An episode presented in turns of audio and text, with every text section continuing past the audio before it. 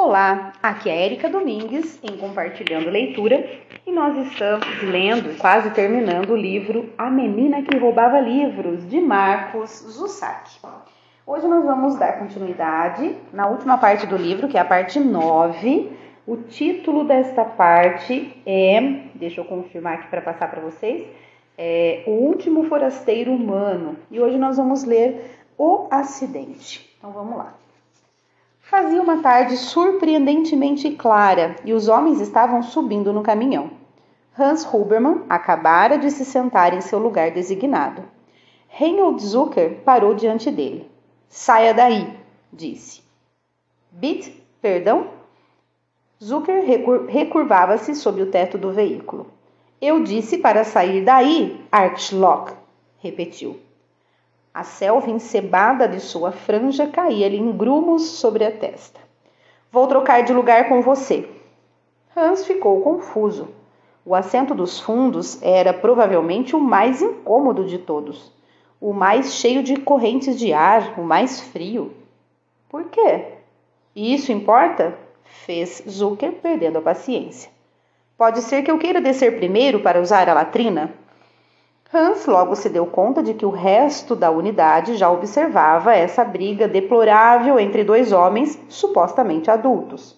Não queria sair perdendo, mas também não queria ser mesquinho. Além disso, o grupo acabara de concluir um turno cansativo e ele não tinha forças para levar a coisa adiante. Com as costas recurvadas, dirigiu-se ao assento vazio no meio do caminhão. Por que você se submeteu àquele shake-off perguntou o homem a seu lado. Hans riscou um fósforo e se ofereceu para dividir o cigarro. O vento lá atrás entra direto nos meus ouvidos.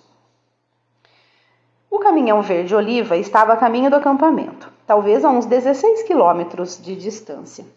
Brunenweg contava uma piada sobre uma garçonete francesa, quando o pneu dianteiro esquerdo furou e o motorista perdeu o controle. O veículo capotou várias vezes e os homens foram xingando enquanto davam cambalhotas no ar, na luz, no entulho e no fumo.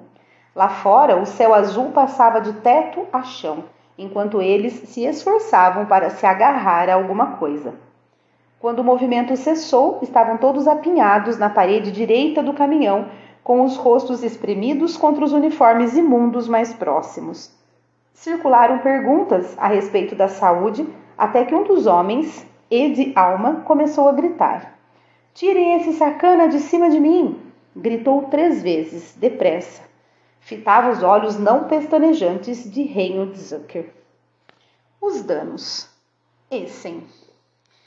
Seis homens queimados por cigarros, duas mãos quebradas, vários dedos quebrados, uma perna quebrada em Hans Hubermann, um pescoço quebrado em Reinhold Zucker partido quase na altura dos lobos das orelhas. Os homens arrastaram uns aos outros até restar apenas o cadáver no caminhão. O motorista, Helmut Bromham, ficou sentado no chão, coçando a cabeça. O pneu, explicou, ele estourou. Alguns homens sentaram-se a seu lado e repetiram em eco que não fora culpa dele. Outros ficaram andando a esmo, fumando e perguntando uns aos outros se achavam que suas lesões eram graves o bastante para que eles fossem dispensados de suas funções. Um terceiro grupinho reuniu-se na traseira do caminhão e se pôs a olhar o corpo. Junto a uma árvore, uma tira fina de dor intensa continuava a se abrir na perna de Hans Hubermann. Devia ter sido eu, disse ele. O quê? perguntou o sargento, falando do caminhão. Ele estava sentado no meu lugar. Helmut Brohmann recompôs-se e voltou a entrar na cabine do motorista. De lado, tentou ligar o motor, mas não houve jeito de dar a partida. Chamou-se outro caminhão, assim como uma ambulância. A ambulância não veio. Vocês sabem o que isso significa, não é? perguntou Boris Schipper. Eles sabiam. Quando reiniciaram a viagem para o acampamento, cada um dos homens procurou não olhar para o esgar boquiaberto de Reinhold Zucker. Eu disse a você que a gente devia tê-lo virado de bruços, mencionou alguém. Em certos momentos, alguns simplesmente esqueceram e apoiaram os pés no cadáver. Ao chegarem, todos tentaram evitar a tarefa de puxá-lo para fora. Concluído o trabalho, Hans Huberman deu uns passos abreviados até a dor fraturar-lhe a perna e derrubá-lo no chão. Uma hora depois, quando o médico examinou, disseram-lhe que ela estava decididamente quebrada. O sargento estava por perto e exibiu um meio sorriso. Bem, Huberman, parece que você se safou, não é? Balançou o rosto redondo, fumando, e fez a lista do que aconteceria a seguir. Você ficará descansando. Vão me perguntar o que devem fazer a seu respeito. Eu direi que você fez um ótimo trabalho. E soprou outra baforada de fumaça. E acho que vou dizer que não serve mais para trabalhar na LSE e deve ser mandado de volta a Munique para trabalhar num escritório ou fazer a limpeza que precise ser feita por lá. Que lhe parece? Incapaz de resistir a uma risada em meio à careta de dor, Hans respondeu: Parece bom, sargento. Boris Schipper terminou o cigarro. Pode apostar que parece bom. É sorte sua eu gostar de você, Huberman. Sorte sua você ser um bom homem e generoso com os cigarros. No cômodo ao lado, preparavam o gesso. Muito bem, vamos dar continuidade. Eu vou ler aqui mais ou menos uma meia hora, tá? Vamos ver se a gente consegue, em mais dois áudios de meia hora, talvez, ou três, a gente finalizar o livro, tá bom? Então vamos. Bom, se bem que eu tô vendo aqui que tem só algumas páginas para terminar a parte 9. Então, mesmo que não dê a meia hora, eu vou terminar a parte 9 nesse áudio e aí eu começo no próximo áudio a parte 10. Eu achei que fosse a última parte, a parte 9, né? Mas tem a parte 10. Mas vamos lá. Então vamos continuar. Agora o título é O Gosto Amargo das Perguntas. Pouco mais de uma semana depois do aniversário de Liesel, em meados de fevereiro, ela e Rosa finalmente receberam uma carta detalhada de Hans Hubermann. Liesel correu da caixa de correio para dentro e a mostrou à mãe. Rosa a mandou lê-la em voz alta, e as duas mal conseguiram conter a agitação quando a menina leu sobre a perna quebrada. Liesel ficou tão atônita que murmurou a frase seguinte só para si. O que foi? pressionou Rosa. Salmensky? Liesel ergueu os olhos da carta e por pouco não gritou. O sargento mantivera sua palavra. Ele está vindo para casa, mamãe. Papai está voltando para casa. As duas se abraçaram na cozinha, amarrotando a carta entre seus corpos. Com certeza, uma perna quebrada era algo para se comemorar. Quando Liesel levou a notícia à casa ao lado, Bárbara Steiner ficou radiante. Afagou o braço da menina e chamou o resto da família. Na cozinha, o clã dos Steiner pareceu extasiado com a notícia de que Hans Huberman voltaria para casa. Rudd sorriu e gargalhou, e Liesel pôde perceber que ele estava ao menos tentando. Mas também pôde intuir o gosto amargo das perguntas em sua boca. Por que ele? Por que Hans Huberman e não Alex Steiner? Ele tinha razão em perguntar. Mais um título. Uma caixa de ferramentas, um homem ensanguentado, um urso. Vamos lá. Desde que seu pai fora recrutado pelo exército, em outubro do ano anterior, a raiva de Rudd vinha crescendo para valer. A notícia da volta de Hans Huberman era tudo o que ele precisava para intensificá-la um pouco mais. Rudd não conversou com Liesel sobre o assunto. Não houve queixas de que não era justo. Sua decisão foi agir. Saiu carregando uma caixa de metal pela rua Rimmel no típico horário de roubos da tarde crepuscular a caixa de ferramentas de Rudd. Era de um vermelho desigual e tinha o comprimento de uma caixa de sapatos agigantada. Continha o seguinte: canivete enferrujado, 1. Um. Lanterninha, 1. Um. Martelo, 2. Um médio e um pequeno. Toalha de mão, 1. Um. Chave de fenda, 3. Tamanhos variados. Máscara de esqui, 1. Um. Meias limpas, 1. Um. E urso de pelúcia, 1. Um. Liesel o viu da janela da cozinha. Passos decididos e rosto resoluto, exatamente como no dia em que saíra para procurar o pai. Segurava a alça da caixa com toda a força possível e tinha os movimentos rígidos de raiva. A menina que roubava livros largou o pano de prato que segurava e o trocou por uma única ideia. Ele vai roubar. E correu a seu encontro. Não houve nem mesmo um simulacro de olá.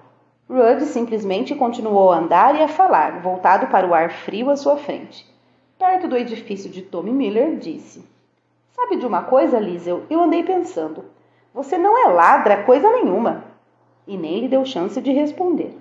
Aquela mulher deixa você entrar, até lhe deixa biscoitos, pelo amor de Deus. Não chamo isso de roubo. Roubo é o que o exército faz: tirar o seu pai e o meu, explicou. Deu um pontapé numa pedra que bateu com um som metálico num portão. Apertou o passo. Todos aqueles nazistas ricos de lá, na Grande Stress, na Gelb Stress, na Hate Stress. Liesel não podia concentrar-se em nada além de acompanhar o ritmo do amigo. Já haviam passado pela loja de Frau Diller e percorrido um bom trecho da rua Munique. Rudy, como é, afinal, como é o quê? Quando você tira um daqueles livros? Nesse momento, ela optou por ficar quieta. Se Rudy quisesse uma resposta, teria que tentar de novo. E tentou. E então, mais uma vez, porém, foi o próprio Rudy quem respondeu antes que Liesel sequer conseguisse abrir a boca. É bom, não é? Retomar alguma coisa? Liesel forçou a atenção para a caixa de ferramentas, tentando fazê-lo diminuir o passo. O que você tem aí? O menino se inclinou e abriu a caixa. Tudo parecia fazer sentido, menos o ursinho de pelúcia. Enquanto continuavam a andar, Rudd explicou em detalhe a caixa de ferramentas e o que faria com cada um de seus componentes. Por exemplo, os martelos eram para quebrar janelas e a toalha era para envolvê-los, a fim de abafar o som. E o ursinho? Pertencia a Anna Mary Steiner e não era maior que um dos livros de Liesel. O pelo estava emaranhado e puído. Os olhos e as orelhas tinham sido repetidamente recosturados, mas, apesar disso, ele tinha um ar amistoso. Esse, respondeu Rudd, é o golpe de mestre, para o caso de uma criança entrar quando eu estiver lá dentro. Entrega o ursinho e ela se acalma. E o que você pretende roubar? Ele deu de ombros. Dinheiro, comida, joias, qualquer coisa que eu possa pôr as mãos. Parecia bem simples. Só depois de uns 15 minutos, ao observar o silêncio repentino no rosto do amigo, foi que Liesel percebeu que Rudd Steiner não roubaria nada. O ar resoluto havia desaparecido e, embora ele ainda fitasse a glória imaginária de roubar, era perceptível que já não acreditava nisso. Tentava acreditar, e isso nunca é bom sinal. Sua grandiosidade no crime desdobrava-se diante de seus olhos, e à medida que os passos ficaram mais lentos e os dois observaram as casas, o alívio de Lísio foi puro e triste dentro dela. Estavam na Gelb Stress. Em geral, as casas eram escuras e imensas. Rudd tirou os sapatos e os segurou na mão esquerda. Com a direita, segurava a caixa de ferramentas. Entre as nuvens havia uma lua, talvez um quilômetro de luz. Que é que estou esperando? perguntou-se o menino, mas Liesel não respondeu. Rudd tornou a abrir a boca, mas sem nenhuma palavra. Depositou a caixa no chão e sentou-se em cima dela. Suas meias ficaram frias e úmidas. É sorte haver outro par na caixa de ferramentas, sugeriu Liesel e percebeu que ele tentava não rir a, a despeito de si mesmo. Rudd chegou para a ponta e se virou para o outro lado e passou a ver espaço também para Liesel. A menina que roubava livros e seu melhor amigo ficaram sentados, um de costas para o outro, numa caixa de ferramentas de um vermelho desbotado no meio da rua. Cada qual voltado para uma direção diferente. Ali permaneceram um bom tempo.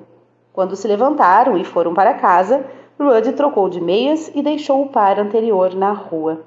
Um presente para Gelb Stress, decidiu. A verdade verbalizada de Rudd Steiner. Acho que sou melhor para deixar coisas do que para roubá-las. Semanas depois, a caixa de ferramentas acabou servindo pelo menos para uma coisa.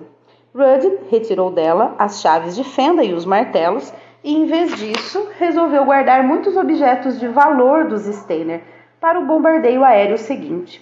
A única peça que permaneceu foi o ursinho de pelúcia. Em 9 de março, Rudd saiu de casa com essa caixa quando as sirenes tornaram a fazer sentir sua presença em Moulkin.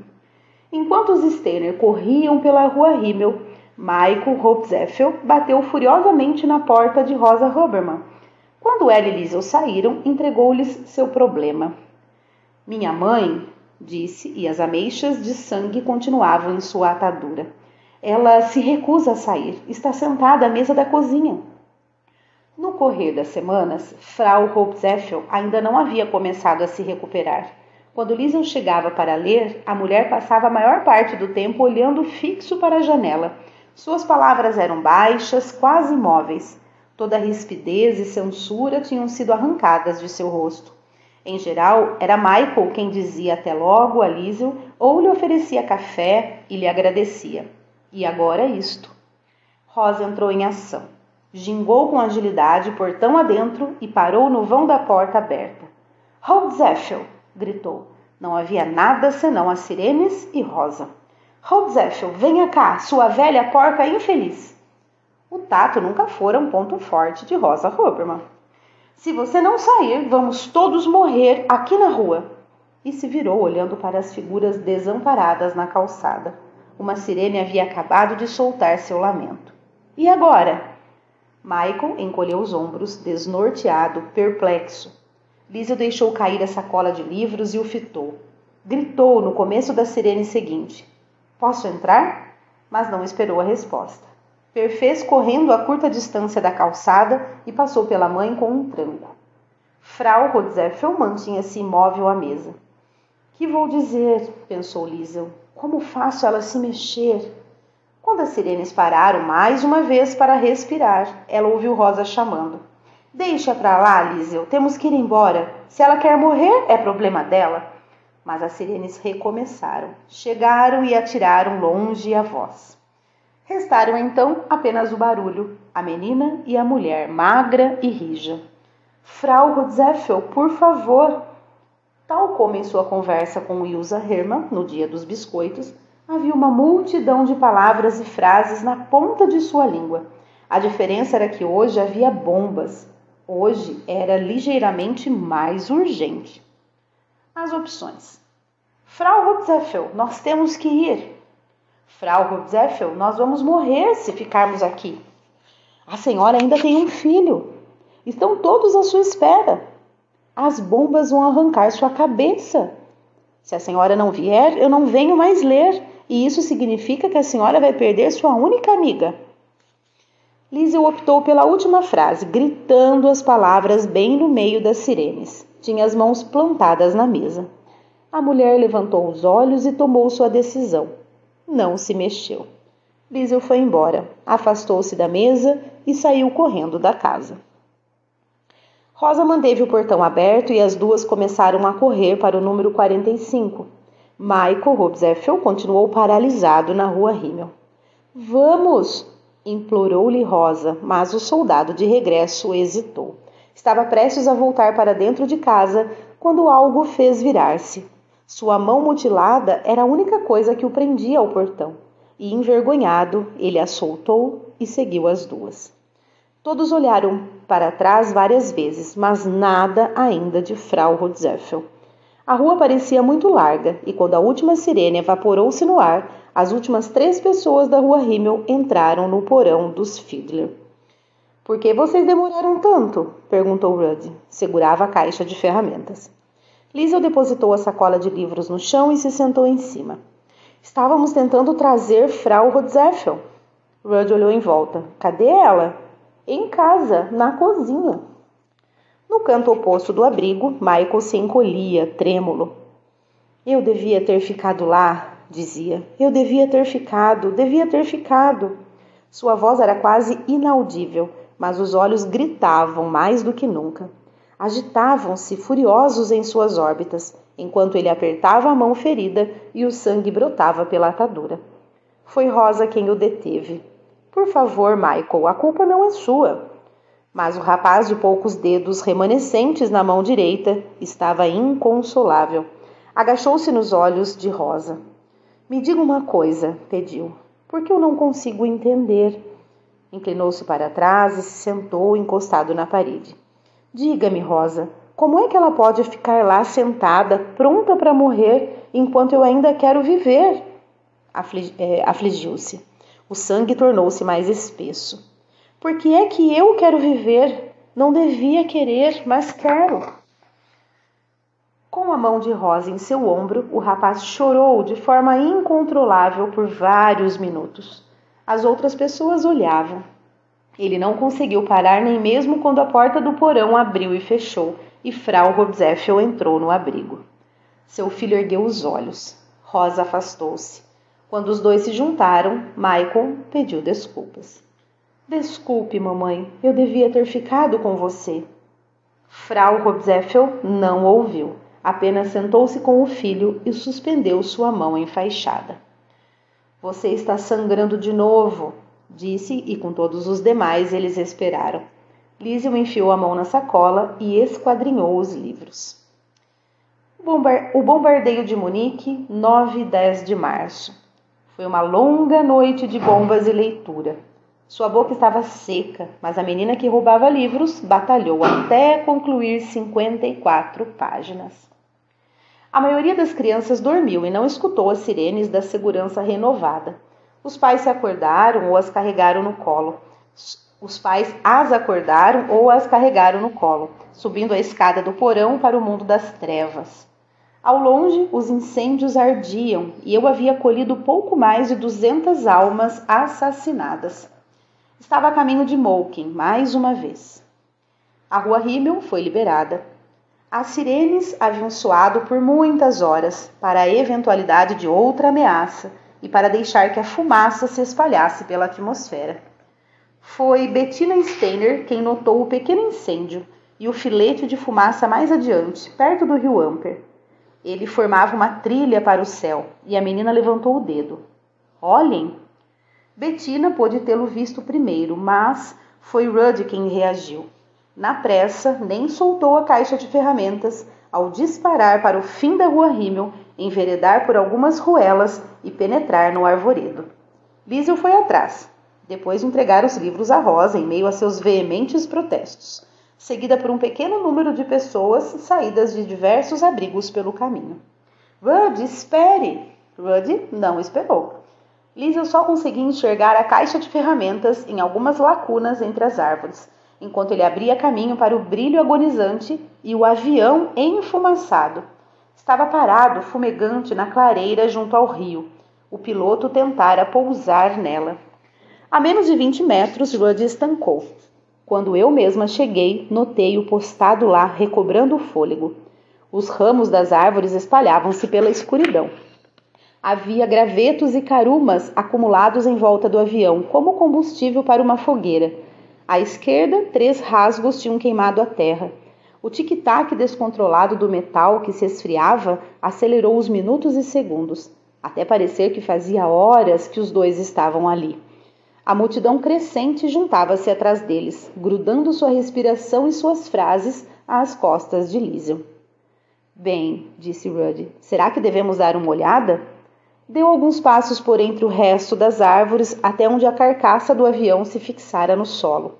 O nariz estava na água corrente e as asas tortas tinham sido deixadas para trás. Rudd o contornou lentamente, começando pela cauda e seguindo pela direita. Tem vidro, disse. O para-brisa está em todo canto. E então viu o corpo. Rudd Steiner nunca vira um rosto tão pálido. Não venha aqui, Liesel. Mas Liesel foi.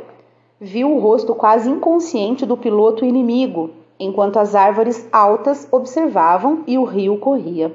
O avião tossiu mais algumas vezes e a cabeça lá dentro inclinou-se da esquerda para a direita. Disse alguma coisa que eles obviamente não conseguiram compreender. Jesus, Maria e José, murmurou Rudd, ele está vivo. A caixa de ferramentas bateu na lateral do avião e trouxe consigo o som de mais vozes e pés humanos. O brilho do fogo havia sumido e a manhã estava calma e negra. Havia apenas a fumaça em seu caminho mas também ela não tardaria a se esvair. A muralha de árvores mantinha à distância a cor de Munique em chamas. A essa altura, os olhos do menino tinham se adaptado não apenas à escuridão, mas também ao rosto do piloto. Os olhos pareciam nódoas de café e havia cortes riscados nas faces e no queixo. Um uniforme amarrotado pesava desleixadamente sobre seu peito. Apesar do conselho de Rudd, Liesel chegou ainda mais perto e posso lhe jurar que nós duas nos reconhecemos naquele exato momento. Eu a conheço, pensei. Havia um trem e um garoto que tossia. Havia neve e uma menina aflita. Você cresceu, pensei, mas eu a reconheço. Ela não recuou, nem tentou combater-me, mas sei que alguma coisa disse à menina que eu estava ali. Será que ela sentiu o cheiro de, mal, de meu bafo? Será que ouviu meu maldito bater circular do coração, girando como crime que ele é em meu peito mortífero? Não sei, mas ela me conhecia. Fitou-me cara a cara e não desviou o olhar. Enquanto a luz começava a desen desencar desencarvoar o céu, nós duas prosseguimos. Ambas vimos o menino enfiar de novo a mão na caixa de ferramentas, remexer numas fotos emolduradas à procura de alguma coisa e retirar um brinquedinho amarelo de pelúcia. Com cuidado, ele trepou até onde estava o homem agonizante. Depositou cautelosamente o ursinho risonho no ombro do piloto. A ponta de sua orelha encostou na garganta do rapaz. O homem agonizante as... O homem agonizante aspirou o cheiro e falou em inglês. Disse: "Obrigado". Seus cortes retos abriram-se com sua fala e uma gotinha de sangue escorreu torta por sua garganta. O que? fez Rudd. Was hast du gesagt? O que você disse? Infelizmente venci-o na corrida para a resposta. Era chegada a hora e estendi a mão para o cockpit. Devagar, extraí a alma do piloto de seu uniforme amassado e o resgatei do avião partido. A multidão brincou com o silêncio enquanto eu passava, Livrei-me dela com alguns encontrões. No alto, o céu se eclipsou. Apenas um último instante de escuridão. E juro que vi uma assinatura negra sob a forma de uma suástica. Ela se demorou lá em cima, desarrumada. Rei Hitler, disse eu, mas já me embrenhara por entre as árvores. Atrás de mim, um ursinho de pelúcia descansava no ombro de um cadáver. Havia uma vela de limão abaixo dos galhos. A alma do piloto estava em meus braços. Provavelmente é lícito dizer que em todos os anos do império de Hitler, nenhuma pessoa pôde servir ao Führer com tanta lealdade quanto eu. O ser humano não tem um coração como o meu. O coração humano é uma linha, ao passo que o meu é um círculo, e tenho a capacidade interminável de estar no lugar certo na hora certa. A consequência disso é que estou sempre achando os seres humanos no que eles têm de melhor e de pior. Vejo sua feiura e sua beleza e me pergunto como uma mesma coisa pode ser as duas. Mas eles têm uma coisa que eu invejo: que mais não seja, os humanos têm o bom senso de morrer. Muito bem, vou fazer só a leitura de um último título aqui desta parte 9, que é bem curtinho, para a gente poder finalizar o áudio, tá bom? Regresso ao lar. Foi uma época de ensanguentados, aviões partidos e ursinhos de pelúcia. Mas o primeiro trimestre de 1943 terminaria numa nota positiva para a menina que roubava livros. No início de abril, o gesso de Hans Hubermann foi cortado na altura do joelho e ele embarcou num trem para Munique. Teria uma semana de descanso e recreação em casa antes de se juntar às fileiras de escrevinhadores do exército na cidade. Ajudaria com a papelada, na limpeza de fábricas, residências, igrejas e hospitais de Munique. O tempo diria se ele seria mandado para o trabalho de restauração. Tudo dependeria de sua perna e da situação da cidade. Estava escuro quando ele chegou em casa. Foi um dia depois do esperado, já que o trem sofrera um atraso por causa de um alerta de bombardeio aéreo. Hans parou à porta da rua Himmel 33 e cerrou o punho. Quatro anos antes, Liesel Meminger fora persuadida a cruzar aquela porta ao aparecer pela primeira vez. Max Vandenburg postara-se diante dela com uma chave a lhe queimar a mão. Agora era a vez de Hans Hubermann. Ele bateu quatro vezes e a roubadora de livros foi atender. Papai, papai! Deve tê-lo repetido uma centena de vezes, enquanto o abraçava na cozinha e se recusava a soltá-lo. Mais tarde, depois de comer, os três sentaram-se à mesa da cozinha até tarde da noite, E Hans contou tudo à sua mulher e a Liesel Meminger. Explicou a LSE, as ruas cheias de fumaça e as pobres almas perdidas que vagavam. E Reinhold Zucker, o pobre, estúpido Reinhold Zucker, quer dizer, ele né, contou tudo, inclusive o caso né, do, do, do, do, homem que morreu no lugar dele, que mudou de lugar lá no, no caminhão, né? Levou horas. A uma da madrugada, Liesel foi se deitar e o pai entrou no quarto para se sentar ao lado dela, como tinha sido seu costume.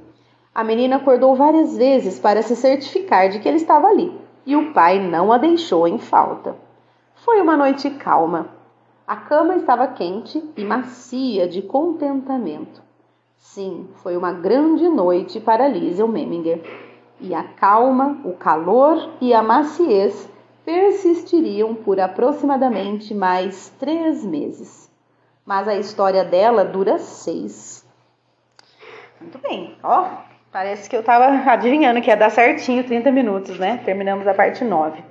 E como eu disse, eu acredito que mais uns dois áudios de meia hora aí nós finalizamos esse livro. Muito bem, espero que vocês estejam gostando desse final de livro. Um grande abraço e até o próximo áudio.